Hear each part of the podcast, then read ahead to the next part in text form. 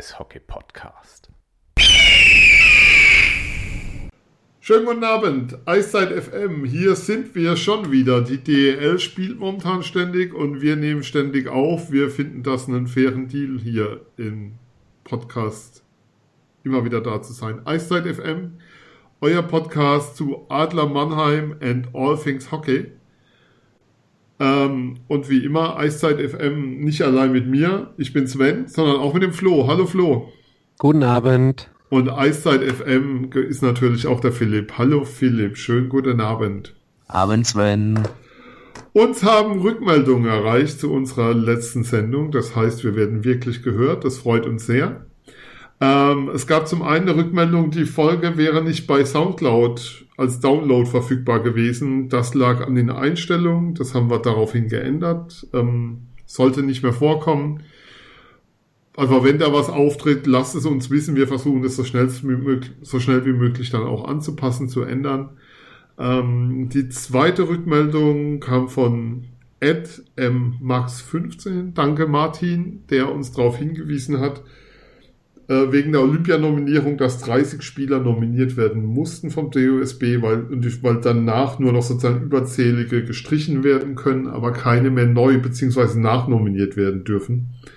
Soll heißen, das bedeutet, wir werden dieses Mal dann auch ähm, hoffentlich ähm, ja, dann entsprechend die 25 Spieler wissen, sobald die Sendung raus ist, die werden ja morgen wohl vorgeschlagen. Meines Wissens findet die Streichung morgen statt, am Dienstag, dem 23. Im deutschen Eishockey gab es aber ein weiteres großes Thema, das irgendwie etwas an der DL vorbeigesegelt ist am Wochenende, an der öffentlichen Wahrnehmung zumindest. Am Donnerstag wurde verkündet der Spruch des Deutschen Instituts für Sportgerichtsbarkeit. Ja, was gibt's nicht alles, wenn man sich mit Eishockey beschäftigt, an schönen Namen. Nachdem ähm, es rechtmäßig gewesen ist, von der DEL ähm, die Bürgschaft, die vorgelegten Bürgschaften der DEL 2 abzulehnen und es somit in der Saison 2018, 2019 keinen Auf- und Abstiegsregelung geben wird. Nun ist es so, kurz zum Hintergrund, ähm, es war vereinbart, dass die DL2 drei Versuche hat, das war jetzt der zweite, bei der sechs Teams insgesamt jeweils Bürgschaften oder Garantien vorlegen müssen von zusätzlich zu ihrem Etat wohlgemerkt von mindestens 816.000 Euro. Und im Endeffekt ist das Ganze gescheitert an 15.000 Euro von diesen fast 5 Millionen. Ähm, von den Bietigheim Steelers, die sie auf einem falschen Formular eingereicht haben, also nicht auf den im Prozess vorgeschriebenen Formularen. Flo, was sagt uns das? Auch als Fans, die wir uns ja doch irgendwie wünschen, dass es auch wieder Aufsteiger gibt und wir mal in andere Orte fahren können, wo die Mannheimer dann spielen. Ja, das sagt mir zuerst, dass, um das ein bisschen plump zu formulieren, dass die DL das erstmal nicht will äh, und da versucht, äh, jeden Fehler gnadenlos zu bestrafen, sagen wir es mal so, dass kein anderer Verein aus der DL2 die Möglichkeit hat aufzusteigen oder die Gefahr besteht, dass einer aus der geschlossenen Gesellschaft DL absteigt. Äh, ich als Zuschauer finde das eigentlich gar nicht so gut, weil äh, das macht für mich eigentlich die Attraktivität eines Sports aus, wenn es Auf- und Abstieg gibt, jetzt unabhängig davon, davon wie die äh, Regelungen sind und wie die Bestimmungen sind. Ich kann auf der einen Seite dies, diese wirtschaftlichen Bedenken beziehungsweise diese Sachen verstehen, dass gewisse Geldbeträge hinterlegt werden müssen von den unterklassigen Vereinen. Auf der anderen Seite würde ich mir halt wünschen, dass es einen gewissen Kompromiss gibt, weil es ist ja jetzt schon das zweite Mal, wo das nicht funktioniert. Mhm. Und es wirft halt einfach kein gutes Licht auf den, auf den Sport Eishockey. Und äh, ich bin mir auch nicht sicher, ob es beim dritten Mal funktioniert, das mal vorneweg. Vielleicht sollte man sich da mal Gedanken über einen Kompromiss machen, dass man das mal, keine Ahnung, drei, vier Jahre probiert, wenn die finanziellen Möglichkeiten gegeben sind oder die wirtschaftlichen äh, Möglichkeiten der DL2-Vereine das hergeben. Ich glaube, so wie es im Moment ist, oder so wie die Regelung im Moment ist, wird schwierig, dass sich da was entwickelt, auch äh, bei der nächsten Entscheidung. Also ich glaube da nicht richtig dran, dass es dann nächstes Jahr passiert. Philipp, einerseits Beobachter des Ganzen, also wir hatten es ja, schreib's ja auch für die Rheinpfalz drüber, andererseits natürlich auch Fan des Sports. Was sagt, der, ja. was sagt der Beobachter, was sagt der Fan zu dem Ganzen? Ich, ich hätte es gerne mal aufgeteilt. Oder sind die einer Meinung, die zwei in dir?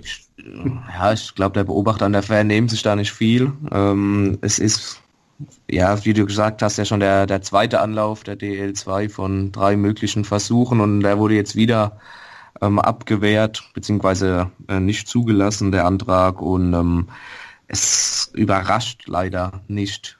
Deswegen, ähm, wie du auch am Anfang gesagt hast, ähm, kaum wahrgenommen in der Eishockey-Szene. Ähm, es ist leider nichts Neues und da muss ich mich natürlich Flo anschließen. Ähm, es tut dem Sport Eishockey natürlich auch nicht gut, wenn so eine Posse dann wieder drum entsteht, um Verzahnung, Auf- und Abstieg.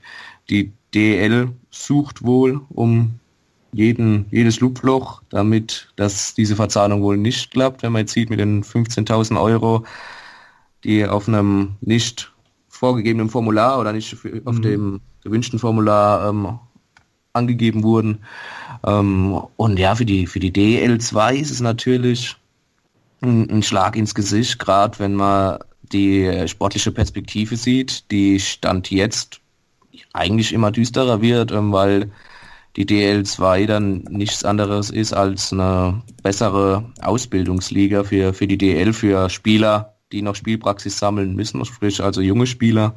Und ähm, ja, dieser, diese Zusatzbelohnung. Man spielt zwar um die, um die Meisterschaft und spielt Playoffs, was immer eine schöne Sache ist, aber ja, mehr als dass man dann DL2-Meister ist, hat man natürlich nicht. Und es ist dann, ja, keine schöne Aussicht einfach. Ich, jetzt. Ich meine, das fünfte Finale Bietigheim-Frankfurt, ohne dass es Wirkung hat, will vielleicht auch keiner sehen. Ich zitiere mal aus den Eishockey News den Geschäftsführer der Bietigheim Steelers. Das von der DL2 zur Verfügung gestellte Formular inklusive dem Erklärungsblatt haben wir vollumfänglich an unsere Bürgen bzw. deren Banken geschickt. Flo, für mich heißt das, dass die es aber danach nicht mehr kontrolliert haben, sozusagen bevor sie es abgegeben haben, nochmal durch einen Anwalt gegeben haben. Mich macht so ein Mangel an Professionalität an so einer entscheidenden Stelle, weil Bietigheim gehört ja zu den Vereinen, die durchaus aufsteigen wollen, wenn sie die dann vielleicht eine Arena bräuchten, ähm, wo es ja diese Überlegung aber gibt und wo ja nun auch geldkräftige Sponsoren aus der Region dahinter sind mich macht so ein Mangel an Professionalität ein Stück weit fertig oder ist einfach bezeichnend? Ja, wenn man über Professionalität im Eishockey oder im deutschen Eishockey redet in den letzten Jahren man sieht, was da alles äh, so gelaufen ist, dann wundert es eigentlich nicht. Mm, dann darf man sich halt auf der anderen Seite auch nicht wundern, wenn es dann nicht klappt, das ist ja klar. Und wenn man das vielleicht weiß, dass die DL, ich meine, was heißt vielleicht, die werden es ja wissen, die unterklassigen Vereine, die da äh, den Antrag stellen, oder die da rein wollen oder die Absicht haben, sagen wir es mal so, mhm. irgendwann mal aufzusteigen, dass die DL es nicht mit Kusshand empfängt, so einen Antrag. Genau. Dann muss man da halt auch richtig arbeiten und äh, exakt arbeiten und im Detail, im Detail alles richtig machen, das ist klar.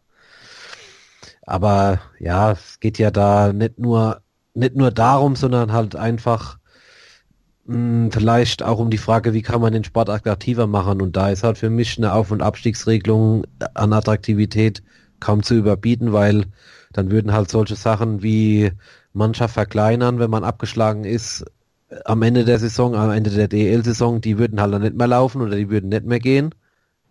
Und äh, die Saison ist es ja nicht so, weil die Liga relativ äh, nah beieinander ist, aber es gab mhm. ja schon mhm. mal Jahre, wo wirklich in Mannschaften drei, vier Spiele abgegeben wurden, zehn Spieltage vor Schluss, um Geld zu sparen. Wenn ich kurz rein darf, es ist bereits jetzt zu lesen, dass ähm, DL2 Spitzenteams nach Verstärkung für die Playoffs schauen bei Krefeld und Straubing. Ja, das da, darauf wollte ich hinaus, ja. ohne jetzt in dem Spiel Krefeld vorzugreifen, aber da äh, Krefeld Mannheim vorzugreifen.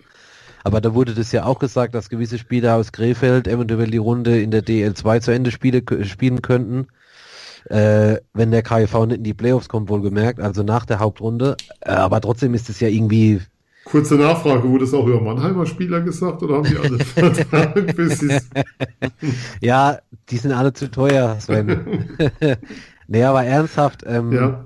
ja, okay, das ist ja legitim, denn die nach der Hauptrunde die Runde dann zu Ende spielen, dass sie noch auf dem Eis stehen, aber trotzdem, es ist halt für den Wettbewerb irgendwie komisch für den Fan oder für den Zuschauer außen, der dann sagt, okay, die DL2-Mannschaften kriegen jetzt Spieler aus der DL dazu für die Playoffs. Ich weiß nicht, das ist irgendwie, ich kann damit halt einfach nichts anfangen, aber das ist meine persönliche Meinung einfach nur.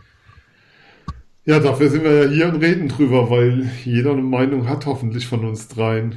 Was, Philipp, was ist denn deine Meinung? Die, die ähm, vereinete DL2 haben heute am Montag, dem 22. Januar, unisono alle 14 gemeinsam erklärt, dass es einen dritten Versuch geben wird, diese Bedingungen für die Auf- und Abstiegsregelungen zu erfüllen. Jetzt wäre natürlich einerseits die Sorge, ähm, dass sie sich diesmal wieder zu doof anstellen, um es jetzt mal sehr hart, aber ich finde an der Stelle sehr berechtigt zu sagen, weil so ein Formular, wenn du weißt, dass auf der anderen Seite einer sitzt, der dich nicht mit offenen Armen empfängt, sondern nach allem sucht, womit er dir einen Knüppel zwischen die Beine werfen kann, um das hinzubekommen. Es geht ja nicht um Kooperation an der Stelle an erster Linie. Ist für mich, wie soll ich sagen, der Glaube, also sportlich wäre es schön. Wie sieht denn deine Einschätzung aus? Kriegen wir es 1920 hin? Schafft die DL2 die Bedingungen zu erfüllen? Oder findet die DL wieder einen Grund zu sagen, nee? Es würde mich nicht wundern, wenn wir, wenn der dritte Versuch auch noch nicht äh, angenommen wird.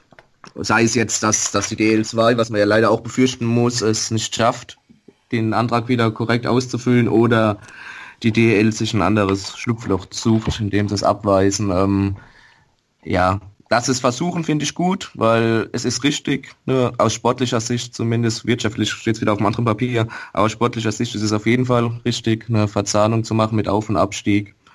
Ähm, Ob es aber dann funktioniert, äh, habe ich meine Zweifel. Ja, ähm, wenn wir momentan eine Wette abschließen würden, wird, glaube ich, keiner draufsetzen, dass es, dass es kommt. Aber wie gut unsere Tipps sind, seht ihr ja häufiger, wenn wir dann ähm, zu den Spielen miteinander hier tippen und reden. Ja, ähm, dann würde ich es dabei bewenden lassen an der Stelle erstmal. Ich glaube, dass das ist ein Thema, wie so viel im deutschen Eishockey, das uns durchaus noch beschäftigen wird, worüber wir mit Sicherheit noch reden werden kann auch nur sagen, sportlich wäre es wünschenswert. Die Hürden sind sehr, sehr hoch gesetzt ähm, für die Vereine, muss man auch nochmal sagen. Aber es wäre echt zu wünschen, dass es da zu einer Regelung kommt. Aber dann äh, ist auch von Verein der DL2 zu erwarten, bei aller Schelte über die DL und, wie soll ich sagen, die Wagenburg-Mentalität, dass die verdammt nochmal ihre Hausaufgaben machen und dann die Formulare. Also, wenn, wenn das an so einer Formal, wenn man an so einer Formalie scheitert, das ist es ist schwer, schwer in Worte zu fassen. Aber es überrascht ähm, nicht. Ja, es, weil einen gar nichts überrascht an diesen Stellen. Also ja, das, ja. das ist einfach, ähm, also es ist ja fast schon eingepreist irgendwie in die Erwartungshaltung, aber es sagt halt echt viel darüber aus und es ist einfach schade, weil man auch sagen kann, während der Olympiapause, um hier mal Werbung zu machen, die DL2 spielt ja weiter, wenn die DL Pause hat im Februar. Es ist tolles Eishockey, man ist sehr nah dran, es ist eine gute Stimmung in, in den Hallen. Ähm, also es lohnt sich, DL2 zu gucken. Das ist eine, eigentlich ist es eine schöne Liga, es macht Spaß zu gucken. Und wo wir schon bei zweitklassigem Eishockey sind, lasst uns doch über das Spiel Krefeld-Mannheim vom Freitag reden. Um jetzt mal hier eine sehr charmante Überleitung hinzukriegen. Flo, die Eishockey News schreiben in ihrem ersten Satz von ich zitiere, Pleiten, Pech und Pannen hätte die knappe Zusammenfassung dieser Partie lauten können. Streckenweise erinnert uns Szenen an Slapstick-Einlagen. Ja. Wie viel Spaß hattest du denn am Freitag bei dem Spiel? Ähm, nicht so viel, ehrlich gesagt. Ich würde das eigentlich genauso unterschreiben, weil ich fand es ein Spiel auf unterirdischem DL-Niveau vom, vom, vom Spielerischen vom Stocktechnischen und überhaupt, also wenn ich erinnere, wie viel, wie viel Adlerspieler alleine über die Scheibe einfach drüber geschlagen haben, äh, kann ich immer nur noch mit dem Kopf schütteln. Ähm, ja, es war halt so ein typisches Spiel vom Tabellen 13 gegen den 11. Da kann man vielleicht auch nicht viel mehr erwarten, aber wenn man halt als Adler Mannheim den Anspruch hat, die Playoffs zu erreichen, dann muss man halt gegen eine Mannschaft, die nach 45 Minuten stehen K.O. ist, also so war mein Empfinden, dann muss man die halt mhm. äh, äh, bezwingen. Und dann stellt sich halt für mich die nächste Frage, wenn man mal irgendwann noch ein Auswärtsspiel gewinnen will in der Hauptrunde, gegen wen will man denn gewinnen, wenn nicht gegen Krefeld? Also es soll nicht despektierlich klingen gegen die Mannschaft, aber Es haben halt äh, zwei ganz gute Spieler bei denen gefehlt. Das war das erste und die Adler haben mit kompletter Kapelle gespielt. Kann mal jemand draußen ausrechnen, ob es überhaupt möglich ist, dass die Adler alle restlichen Heimspiele gewinnen, auswärts keinen Punkt mehr holen und trotzdem Meister werden? das habe ich mir gestern auch überlegt, ob das möglich, ob das geht und ich befürchte fast, es wird möglich sein, durch das, dass die Tabelle so eng beieinander ist. Aber da werden wir ja vielleicht später noch drüber ja, reden, aber kurz vielleicht noch zu dem Spiel in Krefeld, wenn man dann gesehen hat, äh, wie gesagt, dass die, dass die Gräfe nach 45 Minuten praktisch K.O. waren und die Adler da halt auch nicht nachgesetzt haben, sondern einfach nur äh, ja, die Scheibe laufen lassen haben und eigentlich fast keine klaren Torchancen rausgespielt haben und dann eine Verlängerung dann noch verloren haben, weil sie in den Konter gelaufen sind, wo die Krefeler nur darauf gewartet haben, also dann frage ich mich halt echt, gegen wen wollen die Adler auswärts noch gewinnen. Ja.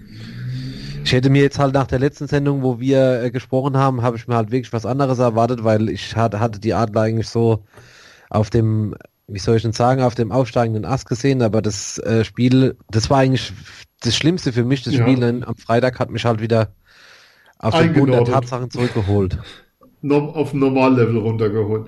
Ja. Jetzt hast du mir gerade die Überleitung geklaut, weil Philipp, genau darauf wollte ich ein Stück weit raus. Ähm, wenn sie dir erzählen, sie sind im permanenten Playoff-Modus, wenn sie dir erzählen, wie es nach dem Sieg gegen Straubing der Fall war, dass jetzt das System des Trainers verstanden wurde. Und wenn ich mir dann noch bei allem Respekt vor Krefeld und was die Spieler dort leisten, bitte, wir wollen das nicht kleinreden, aber wenn ich mir den Krefelder Kader anschaue und sehe, dass ein Pieter nicht dabei ist, ein Caron nicht dabei ist, dann muss man in Krefeld gewinnen, Punkt. Punkt, ja, ohne Punkt. Wenn und Aber. Ohne irgendein Komma, ohne irgendwas dahinter. Ja. Ähm, ja, das, das war, und da bin ich ganz bei Flo, wirklich das Erschreckende, dass ähm, man wirklich geglaubt hat, die Adler können den Schwung jetzt mitnehmen von den drei Heimsiegen, die sie eingefahren haben. Es waren ja insgesamt vier Heimsiege, weil das, das denkwürdige Köln-Spiel noch dazwischen, aber vier Heimsiege nacheinander. Ähm, ja, und dann, dann kommen sie auf fremdes Eis und verfallen wieder in alte Muster. Und auch im, im dritten Drittel, wie der Flo richtig gesagt hat, als die, als die Krefelder ja 45, ab der 45. Minute ungefähr stehen K.O. waren und nur noch auf äh, Konter gelauert haben und auf Fehler der, der Adler, ist es den Mannheimern nicht gelungen, äh, den Puck notfalls auch dreckig über, über die Linie zu bringen dann die drei Punkte mitzunehmen, sagen vielen Dank und dann äh, geht's weiter. Und diesen, diesen Bann von jetzt elf Spielen, endlich von elf Spielen ohne Auswärtssieg ähm, zu brechen. Ja, also was mich halt so wirklich wahnsinnig macht, ist, ich meine, sorry, es ist Krefeld. Krefeld ist sehr, sehr ausrechenbar. Also die haben im Endeffekt eine Reihe, die torgefährlich ist. Wenn ich nur auf die Schussbilanz schaue, dann sehe ich die vierte Reihe drei Schüsse, die dritte Reihe drei Schüsse, die zweite fünf und die erste 16. Also da ist doch vollkommen klar, ähm, wer da kommt und wer von denen irgendwie Torgefahr ausstrahlt. Und ich habe das Spiel ja Freitag nicht live sehen können. Ich habe es mir wirklich real live Samstag nochmal angeschaut und zwar wie so ein Autounfall, weil du konntest überhaupt nicht wegsehen. Es war an vielen Stellen, also war wütend ist das falsche Wort, aber du fragst dich einfach manchmal, fragst dich schon, was so manche Aussagen dann auch wert sind, die getroffen werden nach Spielen. Ähm, da gehört für mich auch dazu, ähm, dass ich mich auch da jetzt gefragt habe, ob sich die Mannschaft das Alibi des Trainerwechsels, der ja jetzt mittlerweile schon eine Zeit lang her ist, überhaupt verdient hatte und ob wir wir brauchen nicht über das System und Fitness reden, sondern das war ein Spiel, da musst du eigentlich nur drüber reden, ähm, was bringt ihr aufs Eis von dem, was ihr an Potenzial habt. Und das war mir an allen Stellen zu wenig. So ein ganz einfaches Beispiel. Ja, sie fahren Vorcheck, aber sie fahren den Vorcheck nicht so, um das Spiel des Gegners zu unterbinden und den gegnerischen Spieler unter Druck zu setzen, sondern sie fahren den Vorcheck weil es eben im System vorgesehen ist. So wie so eine Hausaufgabe, die man eben macht, die man nicht schön macht, wo irgendwie nichts dabei ist, aber so nach dem Motto, Herr Lehrer, ich habe mich doch gemeldet. Auch wenn es jemand anders aufgerufen haben, kam mir das teilweise vor. Und, und das fand ich das Verheerende dran. Also von mir aus kann, vielleicht kannst du sogar verlieren. Nee, kannst du nicht. Aber die Art und Weise, wie, wie der Auftritt war an diesem Tag, das war das, was mich so wirklich will nicht sagen ratlos zurückgelassen hat, aber ihr merkt, da ist noch so ein bisschen, ja, Ärger. Ärger ist das falsche Wort, aber ich, das war bei jeder, ja, jeder Erwartungshaltung, die man haben kann und haben muss an diese Mannschaft an der Stelle. Flo. Nimm ja, ich, raus. Nimm, ich, ich, mach mal den Mann der Mitte der Mäßigung. nee, ich, ich, ich sehe das eigentlich ähnlich wie du, weil ähm, wie gesagt, nochmal nicht, nicht gegen die Krefelder despektierlich gemeint, das soll auch überhaupt nicht aus Mannheimer Sicht arrogant klingen, um Gottes Willen. Aber wenn ich halt sage, oder wenn ich halt da vor dem Spiel erzähle, jetzt haben wir es verstanden, was ihr alles schon gesagt habt, habt äh, System verstanden, habe ich ja praktisch mit der Leistung oder mit dem Spiel habe ich ja alles in die Tonne geworfen wieder, erstens. Und ich gebe dir auch vollkommen recht, Sven, nur die erste Reihe der Krefelder, die äh, konnte was, wenn man so sagen kann. Aber wenn halt ein Spieler wie Nomitrovic im gegnerischen Drittel zweimal hochschauen darf, wo er die Scheibe hinspielt und ihn keiner angreift, das ist ja, sind ja genauso Bausteine, dass das Spiel in der eigenen Zone schon die ganze Saison schlecht ist. In Heimspielen, weiß ich nicht, kann man das vielleicht noch ein bisschen irgendwie kaschieren, aber in Auswärtsspielen, das reicht halt dann einfach nicht, was man da bringt. Und dann verliert man halt auch gegen Mannschaften wie Krefeld oder kann ja da weitergehen, zurück, ja. zweimal in Straubing verloren, ja, oder jetzt auch zweimal in Krefeld verloren, wohlgemerkt. Mhm. Das sind die letzten beiden Mannschaften und wenn man das halt äh, mal sieht, jetzt unabhängig von Euphorie oder von Fans sondern einfach mal das Spiel anguckt und mal sieht, wie die Adler zum Beispiel in der einigen Zone auswärts verteidigen, dann reicht es halt einfach nicht, weil ich finde, der Vergleich ist ganz gut, was du gebracht hast mit dem, mit dem, mit den Hausaufgaben dass man da halt einfach den letzten Schritt nicht macht oder einfach den letzten Willen vermissen lässt. Und dann hat man halt auch gegen, gegen eine Mannschaft aus dem Tabellenkeller, auch wenn man jetzt nicht viel besser steht in der Tabelle wie die. Es war 12. gegen Chance. 13. ne? Ja, also klar kann man da vielleicht ja. nicht viel qualitativ gutes Eishockey erwarten, aber nee, wenn man jetzt halt, wenn man jetzt halt sieht, dass die Adler drei Heimsiege vorher eingefahren haben und auch phasenweise nicht schlecht gespielt haben, und dann sowas aufs, Aus, äh, aufs Eis zaubern und danach dann noch äh, fast mit dem Punkt zufrieden sein müssen, dann ja, keine Ahnung, weiß ich auch nicht, weiß ich auch nicht mehr richtig, was ich dazu sagen soll. Was natürlich auch auffällt, die Saison ist, dass, äh, dass die Adler gegen Mannschaften im unteren Tabellenbereich, das hat man ja, hast ja eben schon gesagt, Flo, mit äh, Straubing, Straubing zweimal verloren, in Krefeld jetzt zweimal verloren, ähm, und gibt's, kannst ja weiterspinnen, äh, die Liste ähm, dass gegen Mannschaften, die sich hinten reinstellen, kein Konzept finden, keine Ideen haben, ähm, oftmals das, das Spiel auf, zu ihren Gunsten zu entscheiden, egal wie. Ja, die Spiele sehen halt auch immer gleich aus. Können wir jetzt sagen, gerade von dem Wochenende. Jetzt, vielleicht bin ich jetzt, greife ich jetzt ein bisschen weit vor, aber jetzt gerade das Spiel am Sonntag gegen Düsseldorf, da haben die Düsseldorfer ja auch nicht unbedingt offensiv gespielt. Das hat ja genauso, ja. das war ja in meinen Augen auch kein super attraktives Eishockeyspiel, bloß dass du da, da halt die Punkte gemacht hast. Aber ja. Philipp, ich gebe dir vollkommen recht, wenn man jetzt mit den Quervergleich nimmt zwischen Berlin und Aubing zum Beispiel.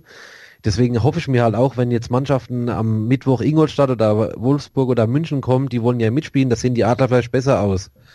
Aber wenn man das dann mal weiter äh, spinnt, wenn man, wenn man die Pre-Playoffs erreichen sollte, ist man ja in der ersten Runde wahrscheinlich egal gegen wen der Favorit, die werden ja erstmal nicht nach vorne rennen. Und wenn du da keine Idee hast, wie du die ausspielen kannst, finde ich das halt sehr schwierig. Und, und was noch dazu kommt, wenn man den gegnerischen Mannschaften dann so viel Platz im eigenen Drittel gibt oder so viel äh, Konterchancen, es wird dann halt schwierig, da arg weit zu kommen, wenn man die Playoffs erreicht. Äh, absolut äh, total korrekt, finde ich. Ja. Von dir analysiert, ja. Was mich jetzt ein bisschen betroffen macht, muss ich ja schon sagen. Ähm, wenn du mich bisher nach der Problemzone gefragt hättest, hätte ich immer über die Abwehr geredet. Bei, bei den Adlern? Bei den Adlern hätte ich immer über die Abwehr geredet bisher als das Hauptthema, weil, weil das war ja auch am Freitag so, es war gestern so, dass sie gegen Teams sich schnell umschalten und schnell, schnell nach vorne spielen dass es da immer wieder Probleme gibt, was die Geschwindigkeit angeht. Philipp. Du hast halt, Zeug. ja, du hast halt, du ja. hast halt hinten äh, irgendwie keine, keine Zuordnung, keine Ordnung und halt auch viel zu viele Fehler im Aufbaupass mit dem ersten Pass.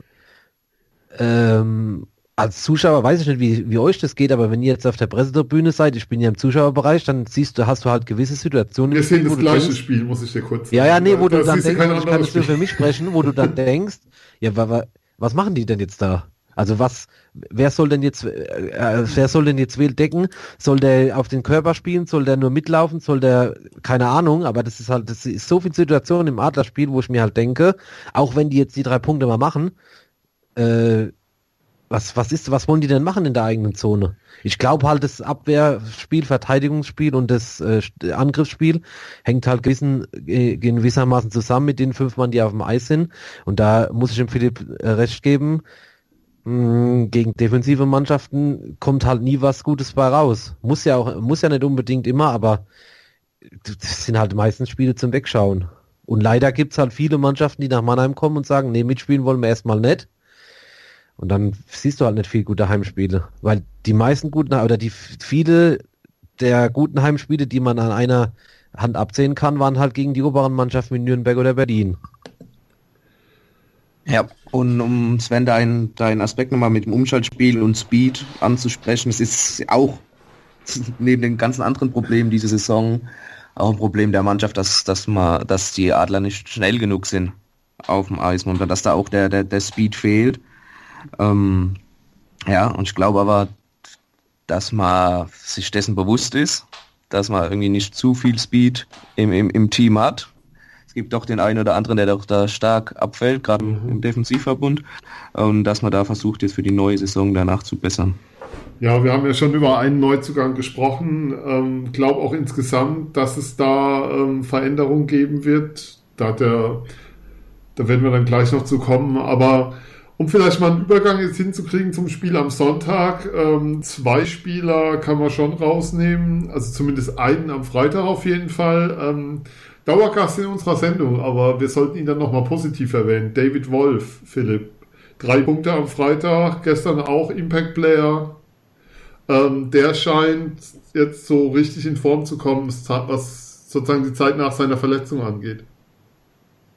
Ja, ich finde, dass, wir Wolf vorher ja auch äh, positiv erwähnt haben, weil Wolf ist ja bei aller Kritik natürlich auch ein super Eishockeyspieler, das muss man auch dazu sagen immer. Ähm, ja, nach seiner Verletzung ist ja klar, der äh, und unser Wolfi, wie Udo das so ja. schön gesagt hat am Sonntag, ähm, ist ist äh, acht, über acht Wochen ausgefallen. Ähm, das, und man sagt ja so im, im Sport oder in der Sportmedizin, so lange wie du ausfällst, so lange brauchst du auch, um wieder in Form zu kommen. Ähm, Wolf war recht schnell wieder da. Die, die Löcher, in die man fällt nach so einer Verletzung, sind sehr überschaubar. Ähm, Wolf ist definitiv im Kommen und allgemein seine Reihe, muss man, finde ich, herausheben, weil das die Reihe ist momentan bei den Adlern, bei dem man am klarsten sieht, was ist die Aufgabe wie und wie setzt sie um. Ja. Genau. Und das ist genau der Punkt, ja. Dann lass uns doch mal ein Stück weit über das Spiel von gestern reden. Es war das wichtigste Spiel vor der, der Saison bisher. Phil Hungerecker hat das auch ähm, danach nochmal gesagt, es war auch Thema in der Mannschaft. Also es ist nicht so, dass das nur ein reines Medienthema war, sondern es war klar, mit einer Niederlage ist Düsseldorf zwar mit einem Spiel mehr, aber erstmal ähm, auf fünf Punkte weg. Und deshalb hatte das schon eine besondere Bedeutung. Ähm, was mich erstaunt hat, war für so eine Bedeutung des Spiels, Flo, fand ich die Stimmung gestern relativ dünn. Lange Zeit. Ja, es ist halt immer das, was das Spiel hergibt. Ich habe ja eben schon angedeutet, ich fand das Spiel jetzt auch nicht mega attraktiv. Nee, war es auch nicht. Also ich glaube, das haben also Ich glaube, das ist halt immer so eine, ist halt immer so eine, das waren ja wieder 10.000, erstmal muss man ja sagen, es waren wieder über 10.000 Leute in der Halle. Das ist schon mal das erste. Zweitens, gut, das Spiel habe ich ja eben schon angedeutet, gab nicht viel her. Ich fand es jetzt kein gutes Eishockeyspiel für mich sehen da auch nur die Punkte. Das ist natürlich die eine Seite. Äh, auf der anderen Seite muss man, wenn jetzt sagen, wenn jetzt, wenn ich es nur kurz sagen darf, wenn äh, der Philipp jetzt gesagt hat, die Wolfreihe ist gut, dann muss man halt auch über die anderen drei Sturmreihen sprechen, weil wir hatten das ja, ich glaube, in der ersten Sendung über die mhm. Nominierung von Chet Kolarik für die für Olympia. Ich finde seitdem läuft da halt auch nicht mehr viel zusammen gerade bei der Reihe, die hat ja im Backcheck, wollen die ja gar nichts machen. Also Luke Adams sieht man ab und zu mal da im eigenen Drittel, aber die anderen beiden, naja, die wollen eher nicht so nach hinten. Das kannst du halt eigentlich auch nicht bringen. Und ich finde halt, das ist jetzt nur meine persönliche Meinung wieder, dass Kolarik halt seit der Olympianominierung extrem abfällt und da halt auch nicht mehr der letzte Einsatz geboten werden kann oder will, weil er sich ja nicht verletzen will. Ja, das. Weiß ich nicht, vielleicht ist es nur mein Empfinden, aber gerade bei der Reihe ist es halt extrem auffällig, wenn halt, halt eine Reihe auf dem Eis ist, die nicht so viel nach hinten macht, dann hat es halt meiner Meinung nach immer fast, wenn die drei auf dem Eis waren, hat es halt öfter mal gebrannt hinten. Ja, ja, ne, das ähm, stimmt schon mit, mit Chat. Bei allem Lob, den wir berechtigt über ihn ausgeschüttet mhm. haben, ähm, muss man auch festhalten jetzt gerechterweise, dass doch nach der Olympianominierung so ein bisschen, ähm, äh, ja, die, ich will nicht sagen die Luft raus, aber man merkt, dass er ein bisschen mit angezogener Handbremse jetzt jetzt spielt, ohne ihn jetzt hier, ja. ohne ihn jetzt hier äh, groß kritisieren zu wollen, weil er immer noch einer der, der Top-Spieler ist. Ja, absolut. Nicht nur in Mannheim, sondern auch in der Liga, aber klar, wenn einer natürlich solche Leistungen bringt, dann wird er für Olympia nominiert und dann fallen die Leistungen ab, fällt es natürlich auf. Ähm, was ich noch sagen wollte zu, zum Düsseldorf-Spiel, was welche Reihe natürlich auch auffällig war und an den ersten beiden Toren beteiligt war natürlich mhm, die genau. äh, Festerling Hungeregger McMurtry-Reihe, die ja sowohl beim ersten Tor als Phil Hungeregger vom Tor gelauert hat ähm, und durch McMurtry äh, ja den Puck erarbeitet bekommen hat. Mhm. Ähm, gut gekämpft hat und beim zweiten Tor, als ähm, die Scheibe tief gespielt wurde, ist ja auch äh, McMurtray und Hungeregger hinterher und hat Ebner zu diesem denkwürdigen Fehlpass dann ja, ähm, mit der Rückhand sehr souverän in die Mitte gelegt. Ganz ja, schön dass er dafür keinen Punkt bekommen hat, verstehe ich ja bisher noch nicht, aber das ist ähm, die DEL wieder. Ja, also das ganz skandalöse Statistiken. Aber was was mich ja, jetzt findet zu der das auch so ein Hammer hat. Ja, also wenn er so frei im Slot zum Schuss kommt und so den Ding rübergespielt bekommt, dann haut er noch rein. Das kriegt er, glaube ich, hin. Also können wir uns darauf einigen vielleicht, äh, dass die, dass wir sagen, die Wohlfrei ist im Moment überragend und die äh, Festerling-Reihe gut, der Rest fällt halt ab. Die letzten Spiele, wenn man die so betrachten ja. möchte, kann man das so festhalten. Ja. Würde ich so unterschreiben. Was für mich allerdings die Frage anschließt, Philipp, haben wir jetzt es hat ja lange genug gedauert. Wir sind ja jetzt ähm, im Januar endlich die Reihen gefunden, die Formation der Adler, weil da gab es ja nicht nur wegen der Verletzten, sondern ewig lange Wechselspiele. Sind da jetzt so ein bisschen, also mein Eindruck ist, die Sturmreihen sind jetzt gefunden. Ja, ja, das ist definitiv so. Das ist ja auch ein Stück weit oder ein großes Stück weit die, die Handschrift ähm, von Bill Stewart. Stichpunkt Consistency, dass er auf diese Konstanz setzt man hätte ja auch durchaus nach dem Krefeld-Spiel jetzt mal einen Ready Key oder Daniel Spare in die, in die, ins Lineup wieder schmeißen können. Aber ich glaube, Bill Stewart setzt schon sehr darauf, dass die, dass die Reihen eingespielt sind und ähm, ja, ähm, sich untereinander gut kennen. Einen müssen wir noch erwähnen, da kommen wir auch nicht drum rum, weil ähm, Düsseldorf hatte vor allem im zweiten Drittel riesengroße Chancen und dann Anfang Ende letztes Drittel auch nochmal. Ähm, Dennis Endras seit der Olympianominierung ähm, mit ähm, schon gegen Straubing mit Mega Saves und gestern wieder, also Spieler des Spiels. Das heißt, ja. die Adler haben wieder einen Torhüter zum Playoffs. Also man ja. zur Olympiapause. Wir reden ja. Ich vergesse immer, dass sozusagen nicht Schluss ist nach dem. sondern da ist ja, ja noch ein Monat Pause und erst dann geht's weiter. Hat sich absolut stabilisiert, das muss man klar sagen. Ja, ohne Frage der Spieler des Spiels gegen Düsseldorf, ja. Sagt aber dann auch was aus, dass die Anfälligkeit, also das Ergebnis nicht drüber hinwegtäuscht, wie anfällig die Adler dann doch waren. Also wenn der Torhüter der beste Spieler ist, dann hast du das Spiel nicht souverän gewonnen, sondern durchaus verdient. Also das würde ich schon sagen, aber eben ähm, ja, souverän ist anders. Ja, ist halt, ist halt äh, die Frage, oder für mich ist halt das Fragezeichen, warum gibt man so viele Chancen her? Auch bei 5 gegen 5, weil da waren ja wirklich, ich kann mich jetzt, ich weiß gar nicht, ah, das habe ich heute Mittag nochmal gesehen bei Telekom oder so, wo Mahacek frei vor Endras steht ja. bei 5 gegen 5. Warum gibt man so viele Chancen her? Das ist halt meine Frage, jetzt nicht nur auf das Düsseldorf-Spiel bezogen, sondern auch auf die Spiele vorher. Äh, keine Ahnung, oder warum kriegt man das auch nicht in den Griff im, im Spiel in der defensiven Zone, in der eigenen Zone, weil man kann, man hat ja auch die Chance, mal ein Icing zu spielen, ist ja kein Problem, aber irgendwie habe ich manchmal das Gefühl, sie wollen das halt nicht machen.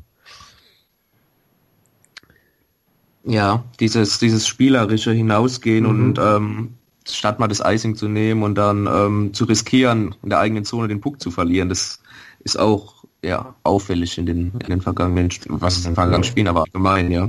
Bei den Adlern, was vorher sagt, hau, hau doch den Puck lieber mal raus, nimm das Icing und dann versucht ihr das Bulli zu gewinnen, obwohl jetzt auch Bulli gewinnen, auch gerade gestern, augenscheinlich war das ganz, ganz äh, schwer ist. Jetzt die Frage, waren, waren die Düsseldorfer so stark am Bulli-Punkt oder die Adler so schwach? Quote von unter 38 Prozent am Bulli-Punkt. Sagt viel aus, ja.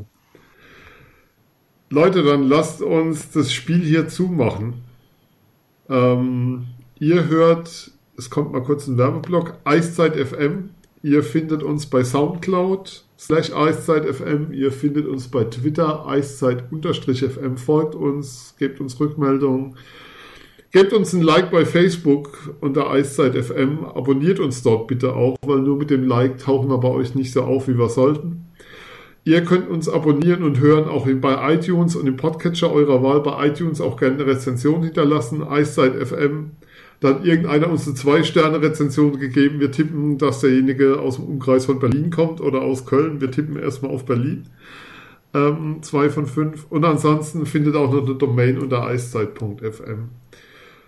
Es gab vor dem Spiel um jetzt mal wieder den Schwung zu kriegen, nochmal so einen kleinen Ausblick dann auch zu wagen. Es gab vor dem Spiel eine spannende Aussage, Philipp von Daniel Hopp, wo er sagt, ähm, dass sozusagen Jungadler auch heißt, ähm, wenn man Spieler integrieren will, dass man Platz im Kader schaffen muss, damit sich die Spieler beweisen können, oder die Spieler sich dann dort auch beweisen müssen und durchspeisen, beweisen können und durchspeisen müssen auf diesen freien Plätzen. Und das ist bis hierhin relativ normal, weil das sagt man immer, aber der nächste Satz war, dazu sind wir auch bereit, diesen Platz zu schaffen. Heißt es, ähm, wir werden diesmal wirklich einen Umbruch erleben. Also für mich bedeutet der Satz schon einen Bruch mit der bisherigen Kultur, wie wir es in Mannheim erlebt haben.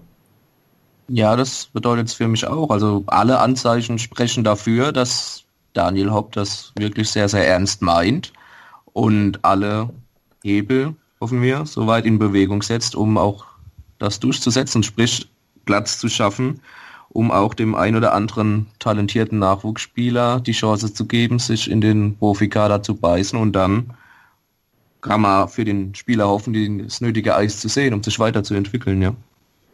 Flo, wie ist denn das so aus Fansicht? Du bist ja die Fanstimme bei uns. ja, ähm, ich, bin äh, nach wie vor, ich bin nach wie vor skeptisch immer noch.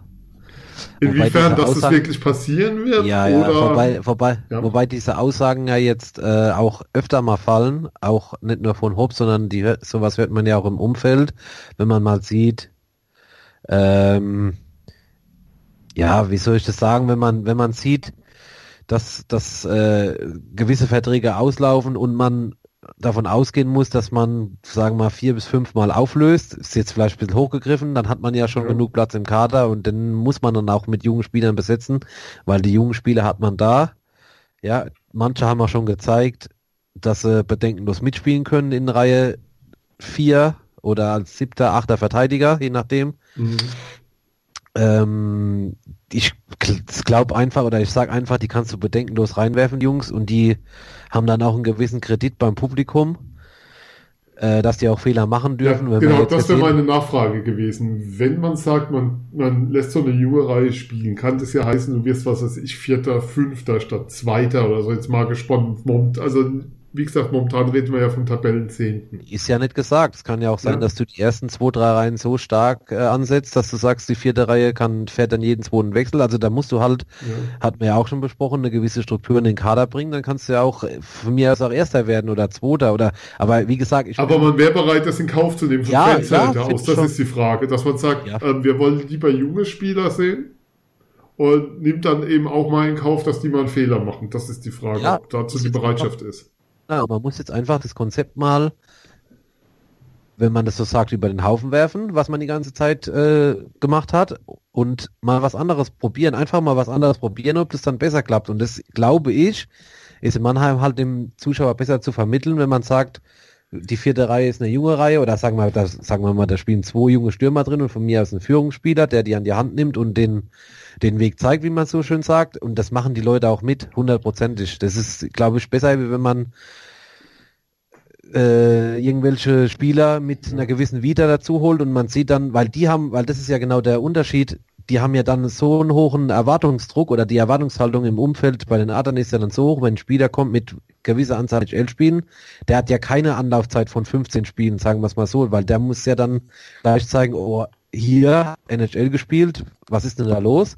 Der hat keinen Kredit, aber die jungen Spieler, die haben auf jeden Fall Kredit mal eine Saison und die Spieler sind da, ich sag's nochmal, man muss ja eigentlich nur noch äh, zu Spieler XY sagen, du bist jetzt im DL-Kader dabei, du darfst jetzt mal, keine Ahnung, 25 Spiele zeigen, was du kannst. Und gerade mit dem Beispiel Hungeregger, die Saison hat man ja mhm.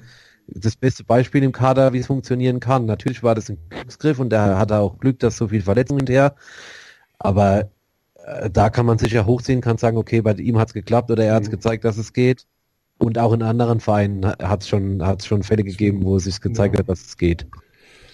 Was ganz wichtig ist in dem Punkt, um einhaken zu dürfen kurz, ähm, das es ist wichtig auch, glaube ich, von, von den Fans, vom Umfeld, dass das halt klar kommuniziert wird und klares Konzept vorgelegt wird, was man, ähm, wie man spielen möchte, was man machen möchte, auch nächste Saison, sprich mit den jungen Spielern, dass zwei, wie du jetzt richtig gesagt hast, Flo, zwei äh, in der vierten Reihe spielen plus Führungsspieler, was ich auch persönlich ganz wichtig finde und deutlich effektiv auch für die jungen Spieler, als wenn sie jetzt einfach nur zu dritt ja, in einer Reihe über, übers Eis rennen.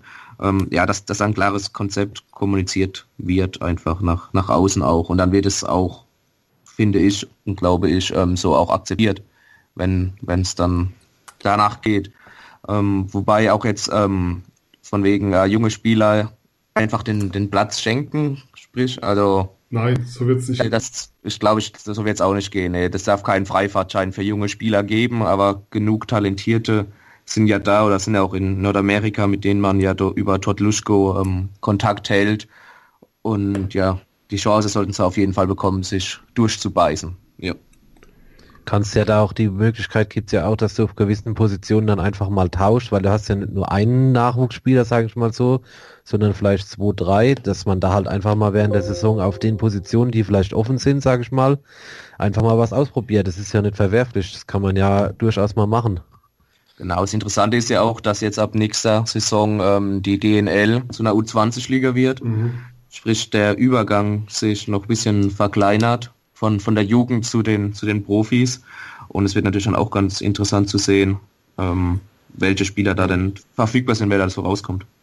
Ja, geil ist ja auch Hungerecker als junger Spieler. Der ist, ich meine, der ist 23, da bist du in Schweden schon ein durchschnittlicher Erstligaspieler vom Alter her. Das zeigt einfach auch, wie notwendig es im deutschen Eishockey ist, dass da so dieser Übergang stattfindet. Ich glaube, dass dass aus den Jungadlern, beziehungsweise aus dem, was an Potenzial einfach da ist in diesem Bereich, viel, viel zu wenig gemacht wurde für die, für die Adler Mannheim dann also auch für die, für die Organisation drüber, für das DL-Team.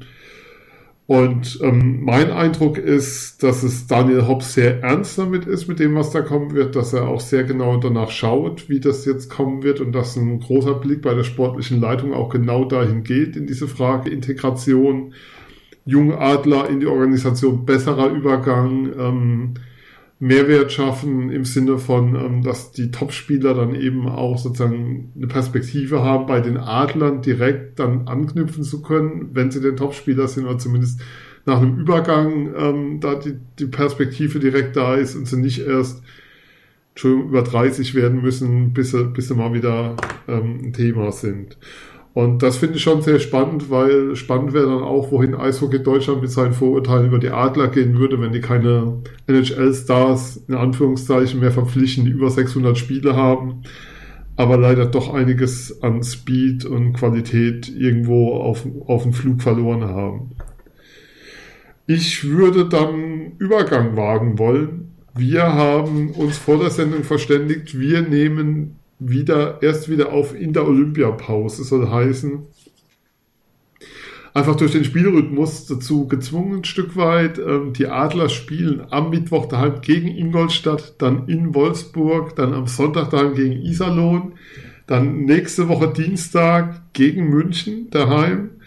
Live auf Sport 1 übrigens und am Donnerstag dann noch äh, in Bremerhaven, bevor es in die Olympiapause geht. Äh, mit Blick auf die Tabelle kann man sagen, eigentlich jedes Spiel ein Stück weit ein Endspiel. Ähm, was mich halt total von den Socken haut, Flo, Bremerhaven war am 30. Dezember 2017 ähm, zu Gast in der SAP Arena. Das waren zwei Teams, die hatten zu der Zeit zusammen, glaube ich, zwölf Spiele in Folge verloren.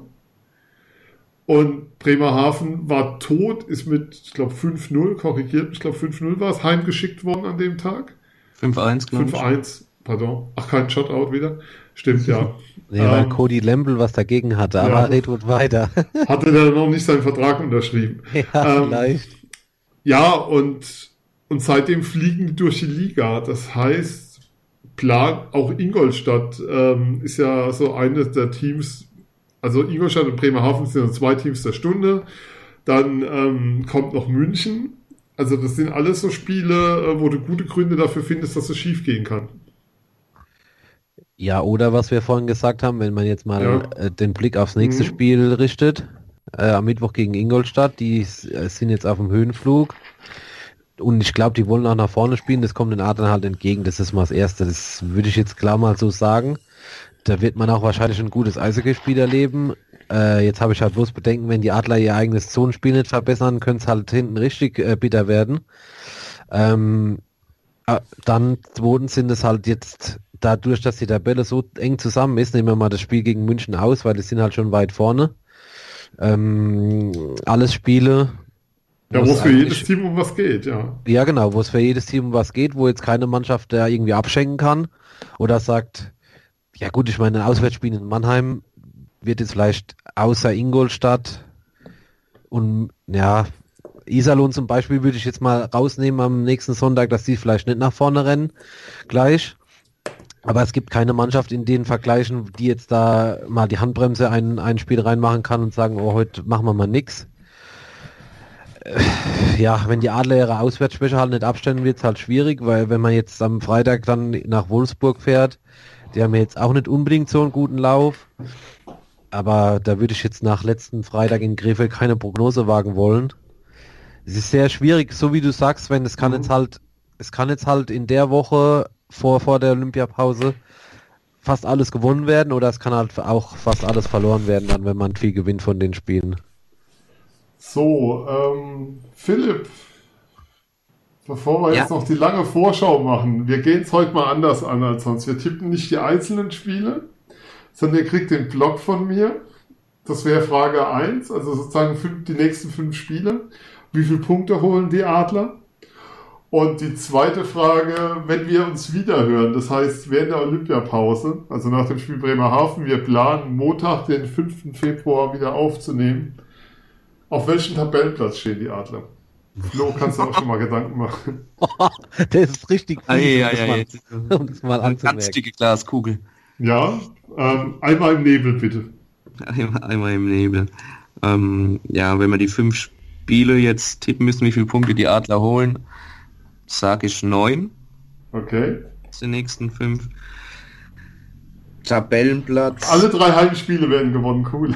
Das habe ich so nicht gesagt, aber das kann ähm, Ja, Tabellenplatz.